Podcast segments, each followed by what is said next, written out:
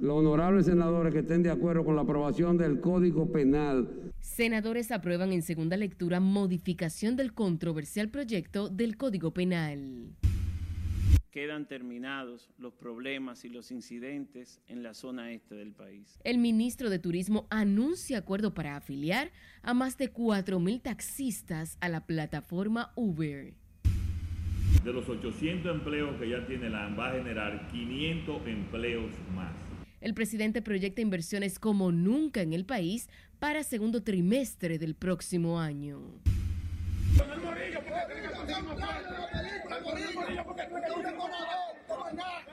Envían a prisión a 14 policías acusados de dar un tumbe de más de 400 kilos de cocaína. En cuyo interior se ocuparon 27 sacos. DNCD asesta otro golpe al narcotráfico. Ocupa 700 kilos de cocaína en San Pedro de Macorís.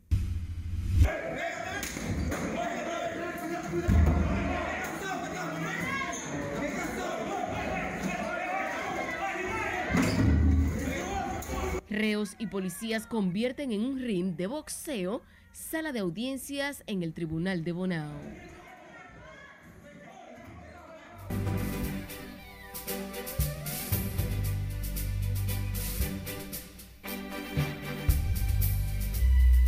Muy buenas noches, sean bienvenidos a esta emisión estelar de Noticias RNN. Soy Janeris de León, tenemos muchas informaciones, así que vamos a iniciar de manera inmediata.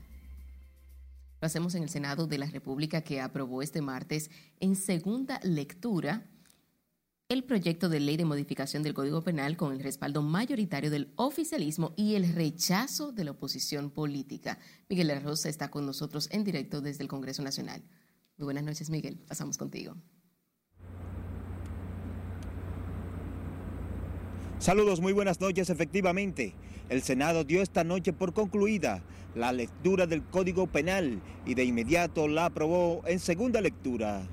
Los honorables senadores que estén de acuerdo con la aprobación del Código Penal de la República Dominicana, que es la iniciativa 00926, en segunda lectura, a favor, levante su mano derecha.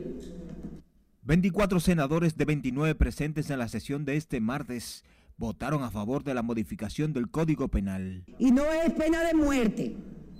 No lo es. El presidente de la Comisión Bicameral, senador Santiago Zorrilla, defendió el proyecto y dijo que nadie puede alegar exclusión en las discusiones.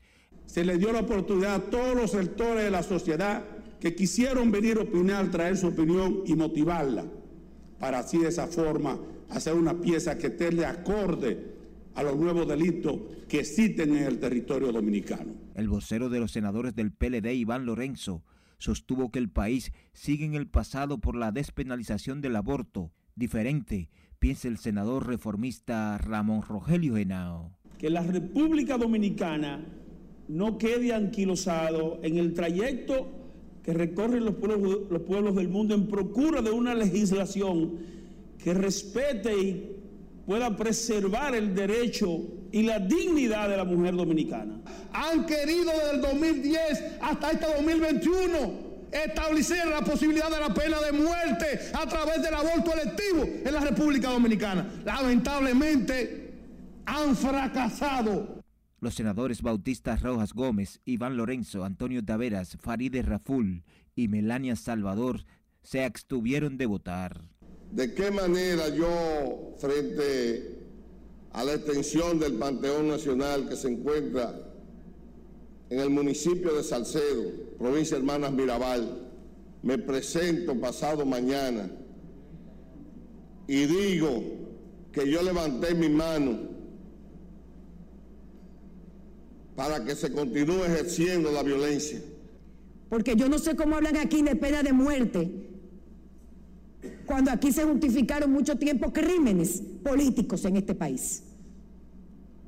Aquí estamos hablando de humanidad, de excepciones. El Código Penal tiene cerca de dos décadas en espera de convertirse en ley en el Congreso Nacional. Fue aprobado en dos ocasiones y objetado por el Poder Ejecutivo. 23, 24 de 29. Aprobado el Código Penal en segunda lectura. La modificación del Código Penal aprobada por los senadores ahora pasa a la Cámara de Diputados, donde le esperan dos lecturas más. Esta es toda la información, Yaneris. Ahora regreso contigo al estudio. Te agradecemos por esta información. Las propuestas de modificación del Código Penal Dominicano bajo estudio en el Congreso Nacional no disponen la creación de un tribunal militar para juzgar los hechos penales cometidos por miembros de los cuerpos castrenses, solo establece un juzgado para los asuntos disciplinarios. Delson Mateo, con más detalles. Y están creando confusiones para torpedear. El artículo 303 eh, sobre los cambios sugeridos en el Código Penal trata sobre las infracciones estrictamente militares. La propuesta de modificación conocida en segunda lectura en el Senado de la República dispone que las acciones cometidas por militares en el ejercicio de sus funciones serán conocidas por jurisdicciones militares en consonancia con el texto constitucional en su artículo 254, diferente a lo denunciado por el diputado José Horacio Rodríguez. Lo único que, le da competencia al Tribunal Especial es cuando un militar comete una falta disciplinaria y la constitución es clara, precisa y categórica en materia disciplinaria hay un tribunal especial para conocer esas atribuciones. Todo lo que es el aspecto penal, sancionador, es de los tribunales ordinarios. Lo que hay que decirle al país que esos amigos, colegas, diputados que hacen esas declaraciones es porque no le interesa el Código Penal.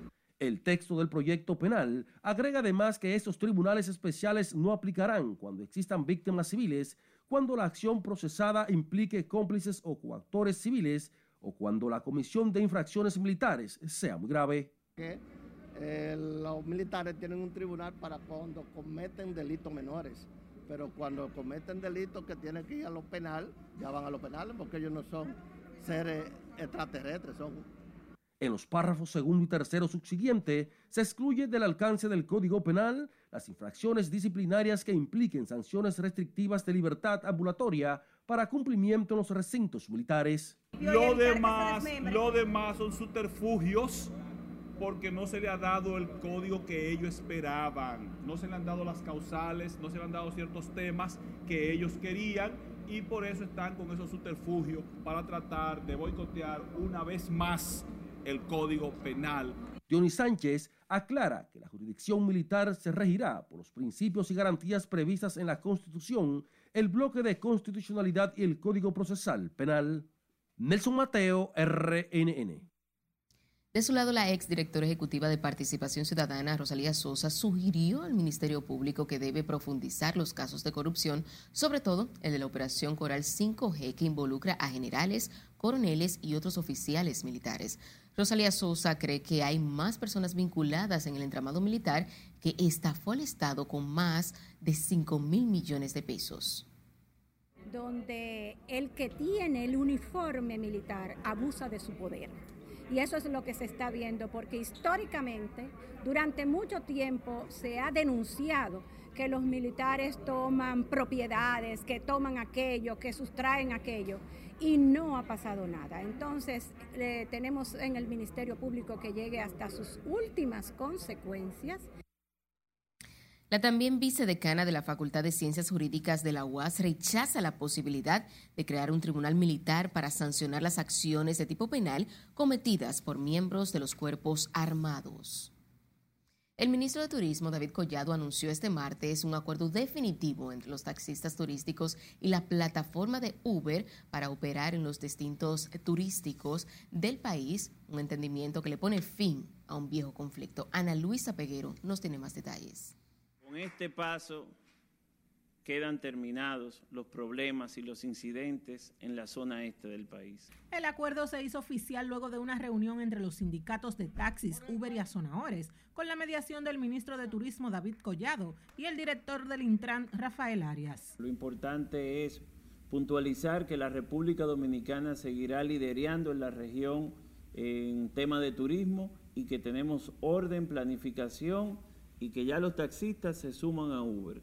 Hoy es un paso de avance en la República Dominicana este tema que ha traído intranquilidad en el país ha culminado. Con este acuerdo queda formalmente establecido que unos 4.500 taxistas van a formar parte de la plataforma de Uber en la región este y los demás polos turísticos del país. A todos lo que nos preocupa o lo que nos importa es el, el avance del país, que los turistas encuentren un, una opción segura, confiable. Comprometemos a que la paz y la tranquilidad llegue a todo el territorio y porque el turismo creciente no sea afectado y que su rumbo siga caminando. Desde hace varios meses en la zona este del país se habían registrado algunos incidentes entre taxistas tradicionales y los choferes que ofrecen el servicio a través de la plataforma de Uber.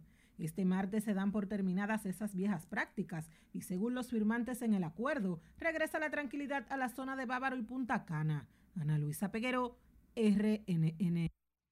Y sepa que la Cámara de Diputados aprobó el contrato de fideicomiso de administración, fuente de pago y oferta pública para el desarrollo del transporte masivo en la República Dominicana. El contrato de la iniciativa denominada Fideicomiso para el Desarrollo del Sistema del Transporte fue suscrito el pasado 12 de octubre del año 2021 entre el Estado Dominicano y la fiduciaria Reservas. 12.2 de la orden del día, que es el proyecto de contrato de fideicomiso de administración, fuente de pago, garantía y oferta pública denominada Fideicomiso para el Desarrollo del Transporte Masivo de la República Dominicana, Fintran, suscrito el 12 de octubre del año 2021 entre el Estado Dominicano y la fiduciaria Ban Reservas. Con el objetivo de ampliar la red ferroviaria en República Dominicana, es algo lo cual nosotros vemos muy favorablemente el Estado Dominicano no posee los recursos necesarios para tener un sistema ferroviario de transporte de pasajeros, pero también transporte de mercancía que le permita desarrollarse de manera exitosa. El Poder Ejecutivo, al depositar la iniciativa vía la Cámara de Diputados, explicó que este fideicomiso estará conformado por el Estado Dominicano, representado por el Ministerio de la Presidencia. Los diputados también aprobaron devolver a las comisiones de Hacienda y de Justicia el proyecto de ley de cheques de la República Dominicana. Y choferes, dueños de autobuses y cobradores de la región norte se concentraron hoy frente al Instituto Nacional de Transporte y Tránsito Terrestre para exigir la entrega directa del subsidio oficial a los combustibles y no a través de federaciones. Brudy Hernández, representante de los transportistas, advirtió que las autoridades deben atender sus reclamos o de lo contrario se verán obligados a aumentar el pasaje. Se, nos, se un descuento de 28 pesos al impuesto de combustible, que eso iría de manera directa. Pero ¿qué sucede? Que esos 28 pesos solamente nos están asignando 3.000 galones, es decir, para trabajar dos días de trabajo.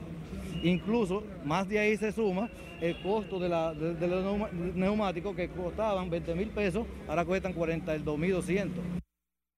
Los dueños de autobuses amenazan con realizar paros en el transporte a nivel nacional si sus demandas no son atendidas en un plazo prudente. El Tribunal Superior Administrativo aplazó para el próximo 11 de enero el conocimiento de recurso de amparo sometido por varias organizaciones en contra de la resolución de la Superintendencia de Electricidad que dispone la eliminación del subsidio eléctrico. María Ramírez nos amplía en la siguiente historia. Se está condenando a la pobreza a la gran mayoría del pueblo dominicano. La jueza Luisa Canán acogió un pedimento de la defensa de la Superintendencia de Electricidad para estudiar el contenido de un estudio científico realizado por el Instituto de Energía de la UAS.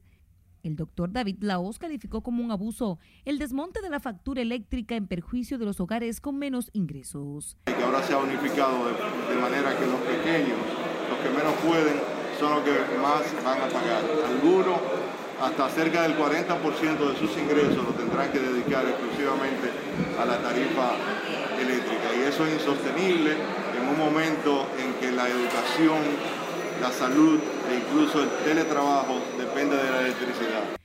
De su lado, Leonardo Marcano, abogado de la entidad rectora del sector eléctrico, aseguró que en enero del próximo año estará en condiciones de conocer la próxima audiencia del recurso de amparo. Debemos de conocer las documentaciones aportadas por la parte accionante y en tal sentido emitir nuestras réplicas correspondientes para poder estar en condiciones de conocer este proceso. El Tribunal Superior Administrativo está apoderado de otro recurso de amparo que busca frenar el incremento en el servicio de electricidad dispuesto por el gobierno con el desmonte del subsidio.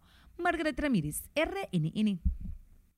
El presidente Luis Abinader entregó este martes un total de 256 de parcelas y solares a familiares residentes en las comunidades de Batey Triple, Cinco Casas, Don Juan y otros municipios de la provincia. Estos fueron entregados mediante títulos. El mandatario explicó que la entrega de estos títulos impactará de manera positiva en más de mil personas que por décadas esperaban el documento que los acredita como propietarios.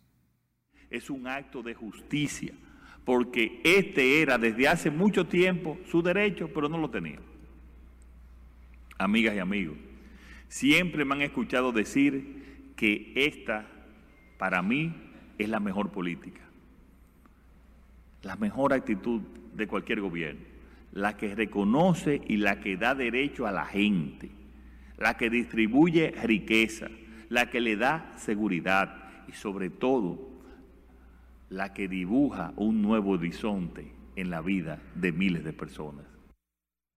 El presidente Luis Abinader, tras encabezar el acto en el Salón de las Cariátides del Palacio Presidencial, adelantó que en los próximos días entregará más de mil títulos adicionales en Monte Plata y la próxima semana otros 3.430 en Santiago. Y recuerde seguirnos en las diferentes cuentas de redes sociales con el usuario arroba noticias RNN y a través de nuestro portal digital www.rnn.com.do porque actualizamos todas las informaciones todos los días. También recuerde escuchar nuestras dos emisiones de noticias a través de Spotify y demás plataformas digitales similares, porque RNN Podcasts es una nueva forma de mantenerse informados con nosotros. De especial complacencia, este tipo de proyectos nos vamos a nuestro primer corte de la noche. Al volver, conocerá los pronósticos que hace Luis Abinader sobre la inversión extranjera en el país. Ha sido bastante productiva. Además, sabrá por qué se dispara la demanda de las vacunas contra la influenza. Esto, al regresar, no le cambie.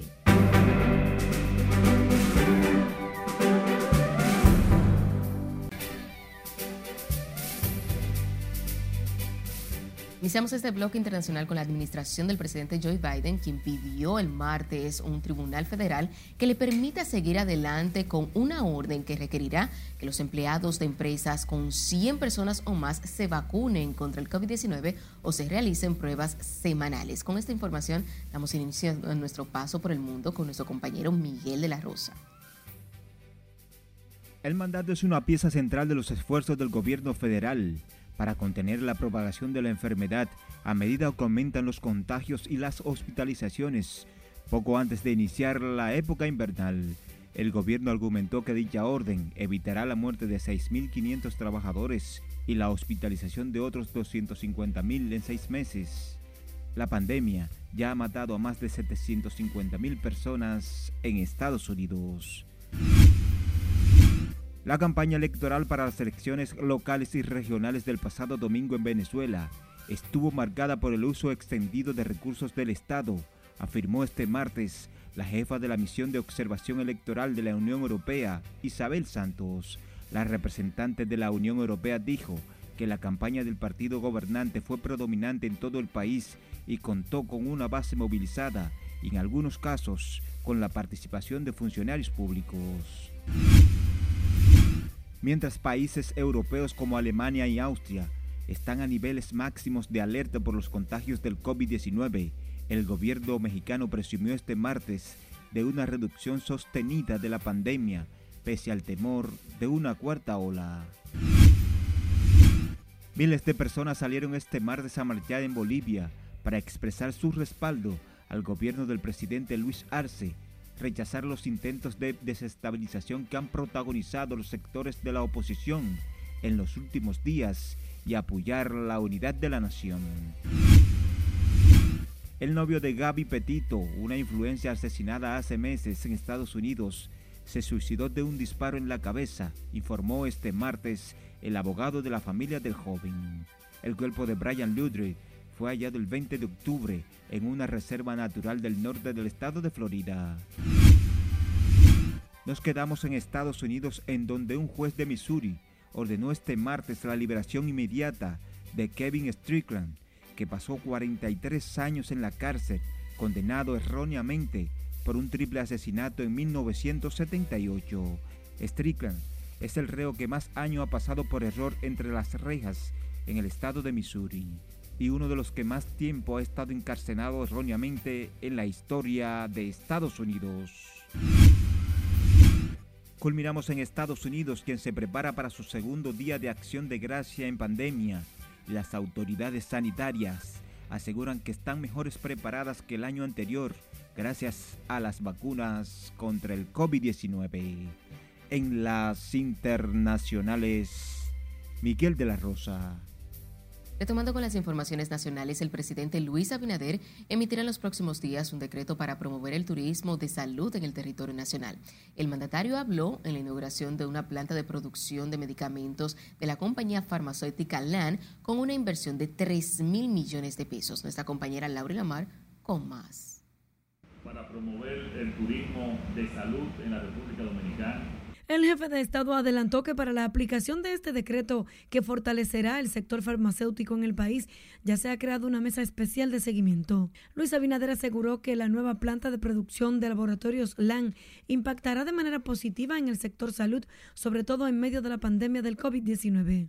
Es para nosotros de mucho orgullo, de especial complacencia, este tipo de proyecto, que además de los 800 empleos que ya tiene la va a generar 500 empleos más.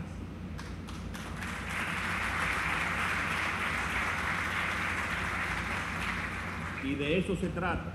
Nuestro objetivo principal de política económica es la creación de empleo. La nueva planta generará 500 empleos directos y más de 1.500 indirectos, aumentando en 800% la capacidad de producción de la empresa y las exportaciones del sector farmacéutico, aseguró Pavel García, presidente de LAN. Es que somos parte de un sector, nuestra industria farmacéutica nacional, con toda una trayectoria de aporte al país, tanto en lo económico como en la salud Generamos miles de empleos directos con un promedio de salario superior en más de un 50% en comparación con otras industrias. En este mismo acto, el jefe de Estado acompañó a los principales ejecutivos de la compañía a dar el primer Picasso para la construcción de una área para la producción y llenado de productos biotecnológicos y vacunas. Laurila Mar, RNN. Hablemos de COVID porque cuatro personas fallecieron y 846 se contagiaron en las últimas 24 horas. Ayer fueron procesadas 10.338 muestras. Con los nuevos casos, la positividad diaria subió a un 8.18% y la acumulada en las últimas cuatro semanas es de 8.59%. La ocupación hospitalaria está en un 20% y los casos activos se elevaron a 3.955. Hasta hoy, los decesos suman a 4.194 desde el inicio de la pandemia en marzo del año 2020. La expresidenta de la Asociación Nacional de Enfermería, Francisca Peguero, alertó al gobierno sobre las consecuencias que puede provocar la falta de medidas sanitarias en las fiestas navideñas. En ese sentido, pidió al gobierno priorizar la salud del pueblo por encima de los intereses financieros. Llamamos al presidente de la República para que retome las medidas restrictivas frente a esta pandemia que cada día va más en aumento. Igualmente solicitamos que se lleven a los centros asistenciales todos los equipos que sean dotados de equipo de protección personal. La gremialista entiende que de continuar la posición de las autoridades sanitarias en complemento con las aglomeraciones habituales, se registran en la fecha, las consecuencias serán devastadoras. El ministro de Salud Pública aclaró que los casos de influenza detectados a nivel nacional no son de gravedad y llamó a los ciudadanos a mantener la calma. Daniel Rivera recomienda la vacunación contra el virus, especialmente en los más vulnerables, e informó que hay disponibles más de 700 centros a nivel nacional. Esos centros están libres para la vacunación, para que se puedan seguir vacunando lo que tiene la parte priorizada, como son niños, embarazadas y personas de más de 65 años los estudios que estamos haciendo, más bien hay una gripe estacional, pero no hemos tenido esos casos fuertes de influenza. El ministro insistió en que el gobierno no contempla endurecer las medidas restrictivas contra el COVID-19 durante las fiestas de Navidad y fin de año. A propósito de este tema, aumentó la demanda de la vacuna contra la influenza en los centros de la provincia de Santo Domingo y también en el Distrito Nacional, pero sigue muy baja la presencia de ciudadanos en los centros de inoculación del COVID-19. Siledis aquí no nos amplía. Entonces le consejo a las madres embarazadas que deben ponerse su vacuna, tenerlas al día. Bastante concurridos lucen los centros de vacunación debido a la demanda de inmunización contra la influenza. Niños embarazadas, envejecientes y personal de salud forman parte de la población de prioridad para recibir el suero inmunizador contra la gripe. Eh, yo me he puesto las dos, dos dosis de COVID eh, de Sinovac, me he puesto la DT y ahora mismo acabo de poner la influenza. No, hay que vacunarlo porque imagínate, eso es lo que lo mantiene saludable y para uno evitar ciertos virus que después sea peor para ellos. Entre los centros que han sido incorporados a la inoculación contra la influenza está el de la UAS, donde también aplican la vacuna COVID. Para la influenza ha sido bastante productiva. Las personas han acudido mucho en búsqueda de ese biológico en vista de que hay brotes y ya que quieren todo estar protegido. Para el COVID eh, están asistiendo, ya lo que tienen segunda dosis aplicada, buscando la tercera y en su defecto lo que tienen su primera.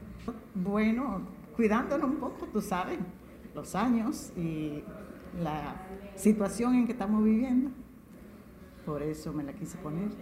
Son 450 mil las dosis en el territorio nacional dispuestas para la influenza. Las autoridades garantizan vacunas suficientes para inmunizar contra el COVID y la influenza a la población que lo requiera. Sila Disaquino, RNN.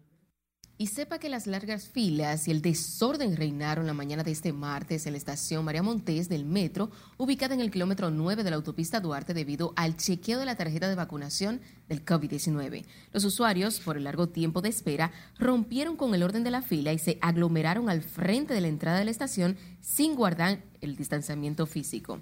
Los usuarios del metro denunciaron que el tiempo de espera se debió a revisar la tarjeta de vacunación y también les pedían la cédula de identificación para validar los datos. Debido al tumulto formado, los agentes procedieron a cerrar las puertas de la estación pese a la protesta de los ciudadanos, quienes eventualmente lograron acceder al sitio. Falta de oportunidades y acompañamiento educativo son la principal barrera que enfrentan los jóvenes de Santo Domingo Norte, municipio de la provincia de Santo Domingo, para insertarse al desarrollo. Así lo planteó hoy la dirigencia juvenil de la Fuerza del Pueblo en esa demarcación al anunciar un seminario político que busca promover el desarrollo económico y académico enfocado en valores. Tenemos que la falta de motivación en sí de quizás los viejos dobles de diferentes partidos eh, y la falta también de, espacio. Pero no obstante, también en la parte económica surge también con las ideas erróneas que han venido desarrollando algunos partidos tradicionales. El seminario Hablemos de Política será iniciado el venidero viernes. Procura fomentar nuevos modelos juveniles que contribuyan a impulsar el bienestar y el progreso en Santo Domingo Norte.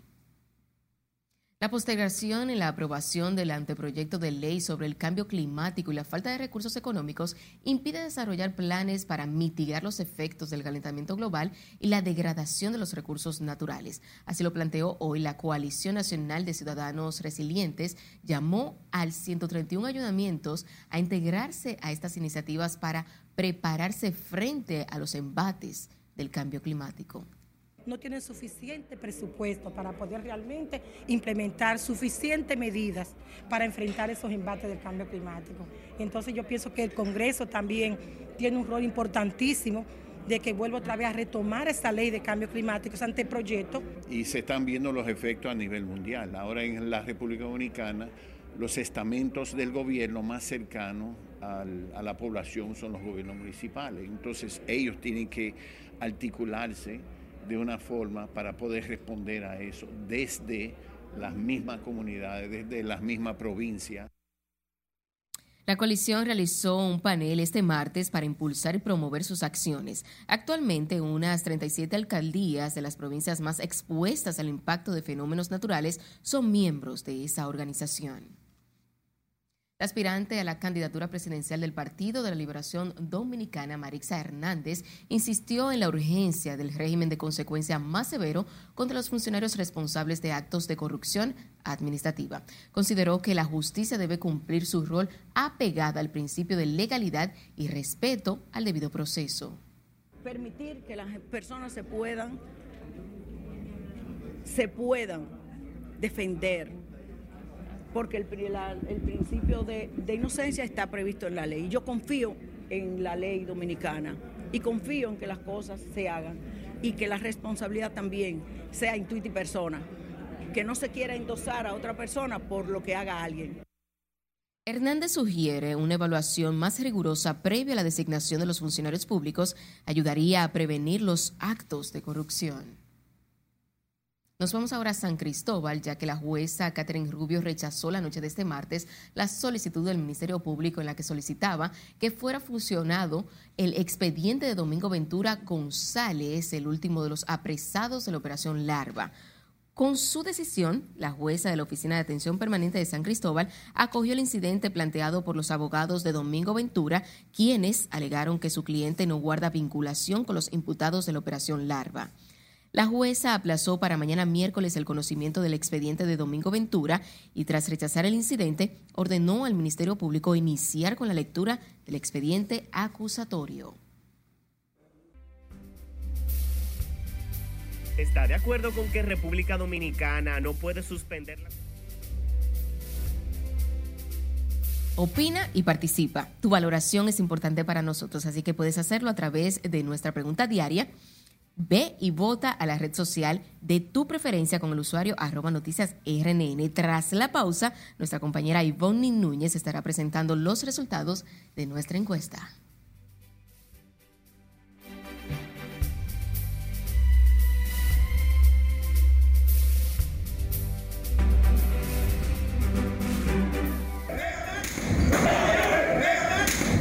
De nuevo una pausa al retornar les diremos por qué una sala de audiencias de Bonao se convirtió en un ring de boxeo. Además, sabrá cuántos policías fueron enviados a la cárcel por un presunto tumbe de 400 kilos de cocaína. Esta es la emisión estelar de Noticias RNN. Ya volvemos.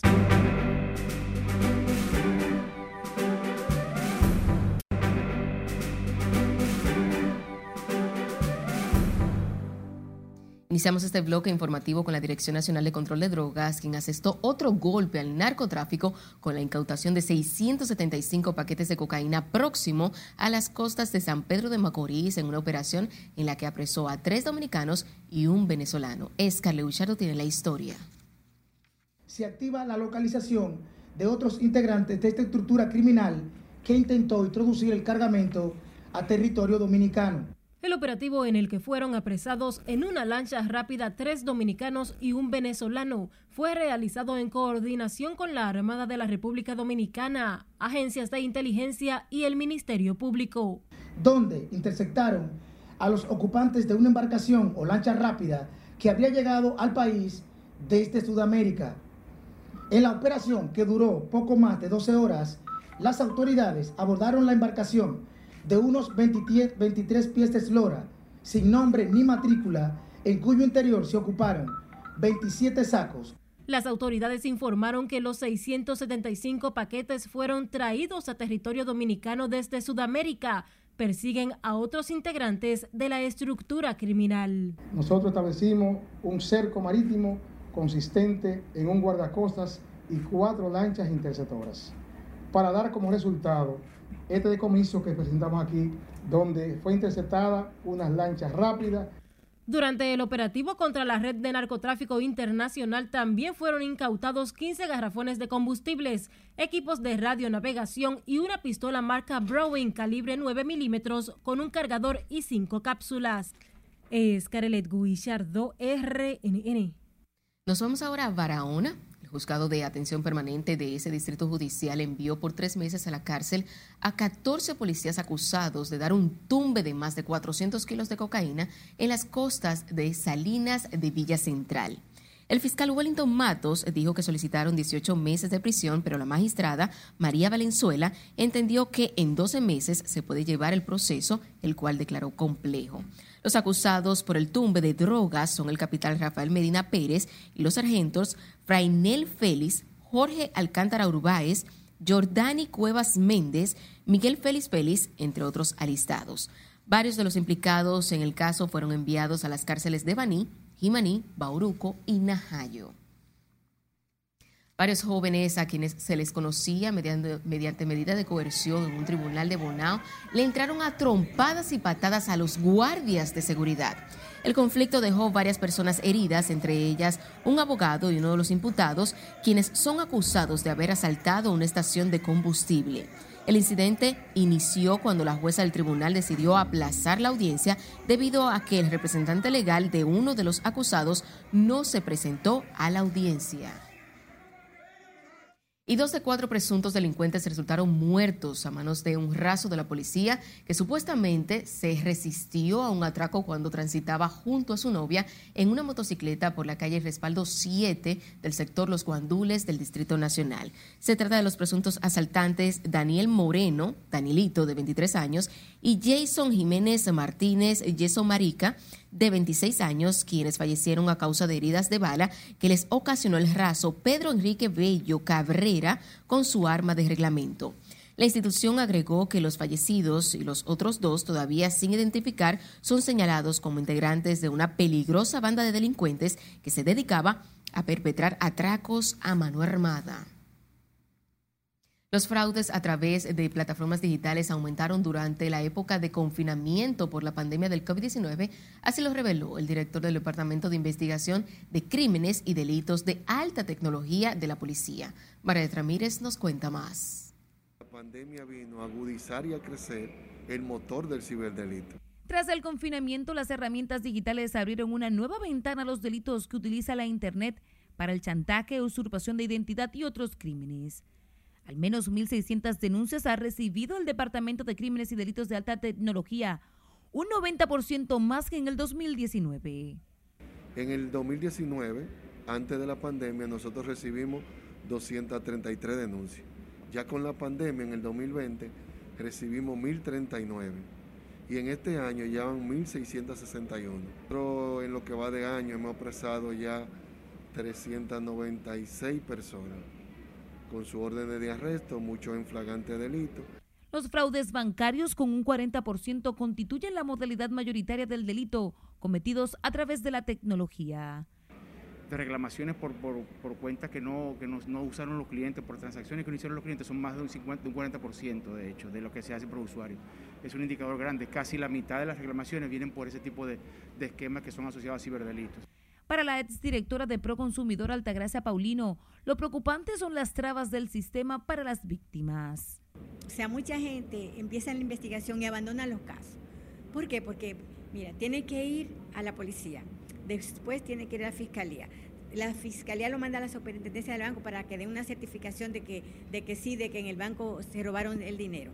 Altagracia Paulino, presidenta del Observatorio Nacional para la Protección del Consumidor, demandó la creación de una ley que proteja los derechos digitales de los consumidores.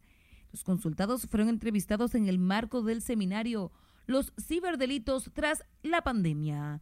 María de Ramírez, RNN. El Ministerio de la Mujer desarrolló en San Juan de la Maguana una campaña que se llama Vivir sin violencia es posible, iniciativa conjunta que busca erradicar la violencia intrafamiliar y el grave problema de los feminicidios. Nuestro corresponsal, Julio César Mateo, nos cuenta más.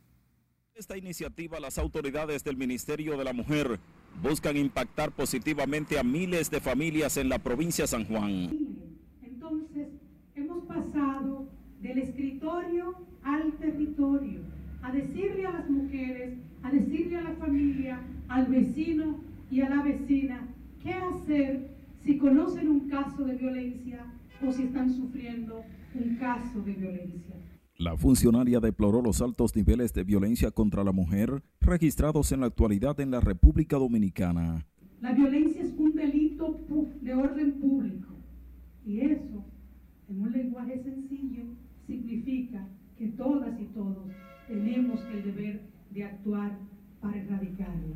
Yo le quiero compartir que como muy bien explica la gobernadora, esta jornada puerta a puerta forma parte del plan integral por una vida libre de violencia. La iniciativa es apoyada por instituciones diversas cuyos representantes exhortaron a las féminas a no quedarse calladas en caso de ser víctimas de algún tipo de violencia. Hoy es un gran día porque cada uno de nosotros vamos a tocar las puertas de la familia para decirle que vivir sin violencia es posible. Representantes de varias instituciones del Estado que participan en esta jornada destacaron la necesidad de que todos los sectores se unan para luchar en contra de los feminicidios y otras manifestaciones de la violencia intrafamiliar.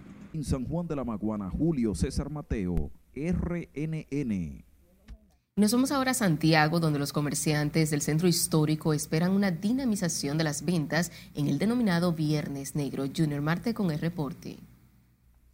Los comerciantes se han anticipado con ofertas atractivas para atraer a clientes para el Black Friday. Mira, el Viernes Negro, Black Friday, se ha convertido en una tradición en nuestro país. Por ejemplo, nosotros todos los eh, viernes Black Friday, todos los años vendemos más. Emilio Castillo labora por 56 años en el centro histórico de la ciudad. Animó a los comerciantes a explorar nuevas estrategias para mejorar sus ventas. Yo siempre tengo ese descuento. Eh, ¿Sabe por qué? Porque el cliente hay que tratarle bien habemos gente que quizá queremos hacernos ricos en dos días, pero yo no, porque mire el tamaño que tengo yo y tengo que esperar para crecer. Oiga bien, entonces uno no se puede desesperar en esto. Algunas personas no creen en los supuestos precios bajos del Viernes Negro. Lo consideran un engaño de los comerciantes. No es beneficio para que compra, sino que duplican el precio y le hacen la rebaja. Y eso conlleva que la gente quiere que está comprando barato, pero es que lo duplican el precio. Que si le ponen unos precios favorables a los clientes pueden tener un viernes negro favorable para, lo, para los comercios, para los negocios.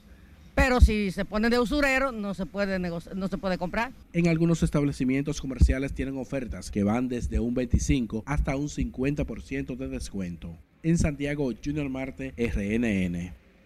El economista Antonio Siriago consideró que el Viernes Negro contribuirá a dinamizar la economía dominicana, aunque proyecta una baja en las ventas en comparación con años anteriores. Recordó que la pandemia ha afectado la productividad de muchas empresas, lo que se reflejará en el Black Friday.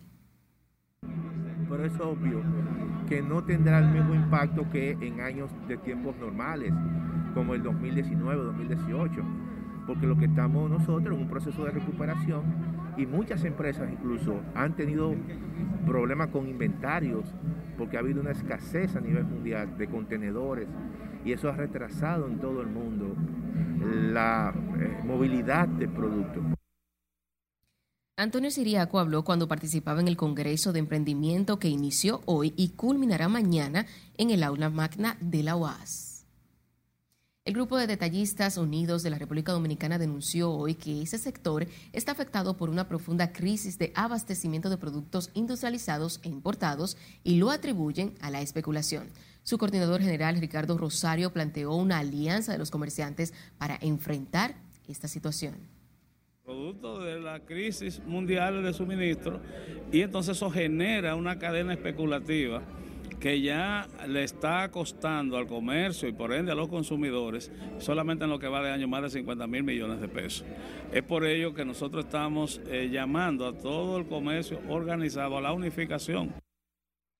Según Ramos, más de 60 propietarios de colmados son afectados por la acción especulativa. En tanto que la Confederación Nacional de Trabajadores Dominicanos calificó como insuficiente el aumento de un 23% a los sueldos mínimos del sector turismo aprobado por el Comité Nacional de Salarios. Jacobo Ramos explicó que la mejora salarial ya fue absorbida por los precios de la canasta familiar provocada por los incrementos de las materias primas. Pero además de eso, la mayoría de los trabajadores están afectados porque no le entregan la bonificación sobre las ganancias, que todo el país sabe, lo, rentable que es el, negocio del turismo en la República Dominicana. Y sin embargo, la ley establece que de esa rentabilidad hay que establecerle un bono a los trabajadores y lo que se les da es una compensación, lo que, lo que claramente es un engaño. Jacobo Ramos pidió al ministro de Trabajo, Luis Miguel de Camps, investigar denuncias que involucran a propietarios de establecimientos que sirven alimentos y bebidas, pero muchos de esos negocios no entregan propinas a sus empleados.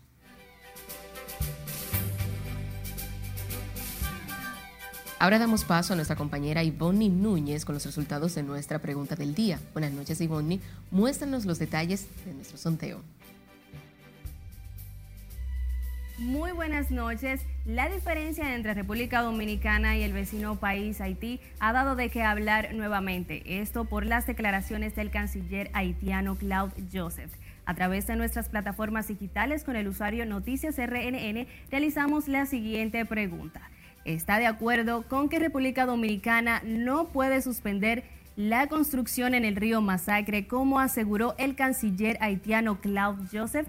Los resultados, gracias a los seguidores de nuestras plataformas, fueron los siguientes.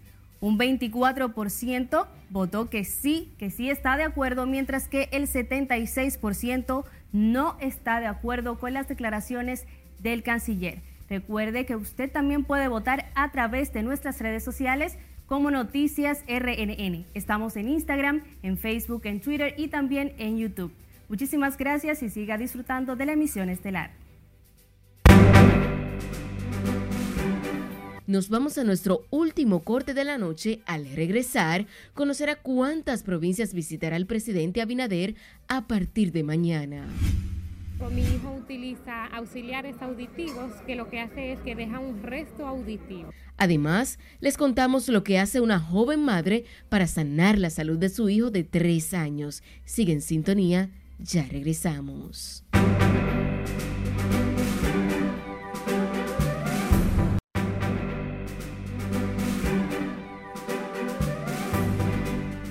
Buenas noches. Iniciamos la entrega deportiva hablando del exitoso Luisito Mercedes y su academia que va a inaugurar el próximo 5 de diciembre su torneo navideño número 32. Y a pesar del cambio de escenario para esta rueda de prensa, igual se dio de manera sublime con los principales actores y patrocinadores del evento, Copa, Midrek, y dedicado a Milton Morrison y Edesur por el gran aporte que se le está haciendo desde esta institución al deporte, a los estadios de béisbol, pequeñas ligas. Luisito Mercedes anunció que este torneo, su montaje, tiene un costo alrededor de 2.9 millones de pesos y que participarán 2.800 atletas. En la rueda de prensa, el comisionado de béisbol, Junior Novoa, dio una muy buena noticia. Yo te dono las pelotas, las que van a usarse durante todo el torneo navideño. Y eso se aplaudió porque ahí estaban los representantes de las ligas que van a participar. Y eso quiere decir que se van a ahorrar tener que comprar pelotas. Qué bueno. Ahí estaban los representantes de la unidad antipantilla de la Policía Nacional, del de los cronistas deportivos, en fin. Por otro lado, en el Ministerio de Deportes se hacía una rueda de prensa para entregar 60 millones de pesos a la Liga Municipal Dominicana para garantizar el inicio del Festival Navideño Deportivo en todo el país. Y esto es una tranquilidad para los organizadores y técnicos que van a trabajar en este evento que aglutina a todo el deportista a nivel nacional y que le va a dar premios buenísimos a todos los equipos. La Federación Dominicana de Golf anuncia que la Asociación de la Altagracia ganó el séptimo torneo interasociaciones de la institución. Qué bueno, va por siete versiones, eso está bien interesante. Las asociaciones de la Federación Dominicana de Golf estuvieron luchando por la supremacía, que dicho sea de paso, es muy buen evento, porque son los miembros de las asociaciones que trabajan ahí. En la Liga de Voleibol Superior, las chicas de Cristo Rey derrotaron 3-0 a Mirador y se mantienen invictas con marca de 6 y 0. Mirador está en el tercer lugar. Y los chicos, atención, en cinco sets bien reñidos, Los Santos de San Lázaro derrotaron a Mauricio Báez, que tuvo en un momento arriba en el marcador 2-1, pero los muchachos de San Lázaro, bueno, atención, uy, qué jugada, wow, de Flori, Valdés, Raúl Valdés buscando ganarle a los gigantes en el octavo 2 por 0, los toros ganando y tratando de cortar la racha positiva de los gigantes que parece que batean y mucho, pero de por Dios, ¿y cómo es esto? Florimón muy duro, muy duro, Florimón. Y Raúl Valdés, como siempre, brazo de goma, resolviendo. Este juego es en el Francisco Micheli de la Romana y fue cuando este martes se reanudó la acción, porque el lunes, recuerden, es de pausa. En el estadio Quisqueya, Juan Marichal, los Tigres, con ganas afiladas, buscaban ganarle a las estrellas, opacarlas y salir del sótano. Estamos jugando los polos opuestos, el primer lugar y el sótano. 3 por 2 en el noveno están ganando las estrellas al Licey. Orlando Caliste conecta este batazo grande, largo, inmenso por el fin la bola. Cayó en el morro de Montecristi. Calixte. Qué palo le dio Calixte. Pero los Leones ganaban 5 por 2 en el octavo, casi noveno a las Águilas en el Estadio Cibao. Para muchos, Valle de la Muerte. Pero las Águilas como que juegan mejor cuando se enfrentan al Licey. Los demás equipos se les va como más fácil. No sé por qué. Le tienen como un deseo extra. Ah, bueno, es que ellos están empate, me dice Yaneris, a 23, 22 a 22 en títulos. Por eso es la rivalidad. David Ortiz será inmortal de la Serie del Caribe. Ya fue inmortal del Pabellón de la Fama del Deporte Dominicano ahora de la Serie del Caribe. Solo falta que llegue a Cooperstown y esté en la boleta por primera vez y junto a Alex Rodríguez van tras la conquista de las grandes ligas. Bueno, a Alex se le va a hacer un poquito más difícil, pero David debe entrar en la primera boleta. Ahora, el año próximo, debe entrar David Ortiz, Dios mediante. Y claro que Alex se va a bañar de esa gloria porque son panas, son panas. Wander Franco con apenas 70 juegos jugados en las grandes ligas, con casi 21 años, podría estar amarrando un pacto con los Reyes de Tampa Bay de 12 millones, 223, de 12 años y 223 millones de dólares. Atención, Yaneris, que cuando él termine de ese contrato, será uno de los mejores, Dios mediante, jugadores, agentes libres porque 12 años más 20 son 32. Y en esa edad es que de verdad las estrellas están en su prime. Wander Franco fue tercero novato del año en la Liga Americana con solo 70 juegos jugados. Los demás tenían 162, 150. O sea que el dominicano está activo. Y recuerda, entre TikTok y las series, y las series, y las series que tenemos en nuestras redes sociales y en rnn.com.do, ya tú no tienes que buscar más nada. Estás enteradísima. ¿eh? Ahí está todo. Solamente estoy esperando tu video en TikTok. Ya yo lo hice, pero es privado, lo puedo ver yo solo. Muchísimas gracias, Mari. Retomando con las informaciones, miles de pequeños comerciantes se han beneficiado con los préstamos Promipyme que ha otorgado el gobierno para evitar el cierre de los negocios afectados por la pandemia. El director del Consejo de Apoyo de las Micro, Pequeñas y Medianas Empresas, Porfirio Peralta, explicó que estarán cerrando este mes con 11 mil millones de pesos y ha beneficiado a más de 100 mil empresarios de ese sector a nivel nacional. Realmente donde se genera la mayor cantidad de trabajo en este país es en la micro y pequeña empresa, que son los que pueden eh, generar empleo en su propio territorio. El funcionario también informó que actualmente las mujeres están pagando el 68% de los préstamos PromiPyme. El director ejecutivo de la Autoridad Portuaria Dominicana, Jean Luis Rodríguez, anunció este martes que ya están iniciados los trabajos de reconstrucción del colapsado muelle de Sabana de la Mar en Mayor. Jean Luis Rodríguez informó además que para la rehabilitación del muelle de Sabana de la Mar contemplaría una inversión de 30 millones de pesos y estará bajo la responsabilidad del Ministerio de Obras Públicas. La inversión para la rehabilitación del muelle de Sabana de la Mar contemplaría, además del espigón, una zona para el atraque de botes pesqueros y un almacén para los pescadores, así como una zona de vigilancia. En otra información, el presidente Luis Abinader visitará cinco provincias desde este miércoles hasta el domingo, donde desarrollará diferentes actividades que incluyen inauguraciones, primer palazo, rolazo y reuniones, también almuerzos. Entre las provincias que visitará el jefe de Estado a partir de mañana están Monseñor Noel, San Cristóbal, La Altagracia, El Ceibo y Santiago, donde estará el sábado y domingo. El mandatario presidirá este miércoles a las 11 de la mañana el lanzamiento del programa navideño de los comedores económicos en la Feria Ganadera del Distrito Nacional. Luego se trasladará hacia Bonao para la inauguración del Centro Comunal de Sabana del Puerto y sostendrá un almuerzo con el sector agropecuario. Una joven madre está desesperada porque necesita 3 millones de pesos para cubrir una cirugía a uno de sus tres hijos que padece de sordera. En medio de su realidad inició un pequeño negocio para generar un poco de dinero. Si le dice Aquino con la historia. Hay que pagar. No conozco, todavía no he encontrado una institución o algo donde yo, por ejemplo, tomar clase de señas. Betty Aponte, madre del niño Iden Morel Aponte, necesita 48 mil dólares para que su hijo pueda escuchar. El pequeño padece de hipoacusia. Y 48 mil dólares, que son casi 3 millones de pesos, yo realmente no los tengo. Mi hijo utiliza auxiliares auditivos, que lo que hace es que deja un resto auditivo. No le funcionan para escuchar porque él tiene una pérdida profunda de audición.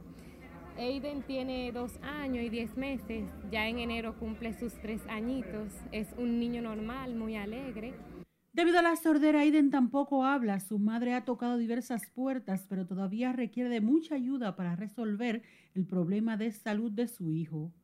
Pero desafortunadamente no hemos recibido ninguna ayuda. Tampoco aquí no hay calidad de vida para niños como él. Eso lo sé yo y lo sabe cualquiera. Betty Aponte participa en ferias de emprendedores, vende algunos artículos en un esfuerzo para reunir el dinero al menos para el sustento de su vástago. Entonces le hago un llamado al gobierno, al presidente Luis Abinader, a la primera dama Raquel Albaje, a la vicepresidenta, que por favor, con un poquito pues que ponga cada uno, yo puedo operar a mi hijo. Para cooperar con esta joven madre y su niño pueden llamar a su celular 849-863-7598 y la cuenta del Banco de Reservas 96 04056128. Sila Aquino, RNN. Con esta información finalizamos esta emisión estelar de Noticias.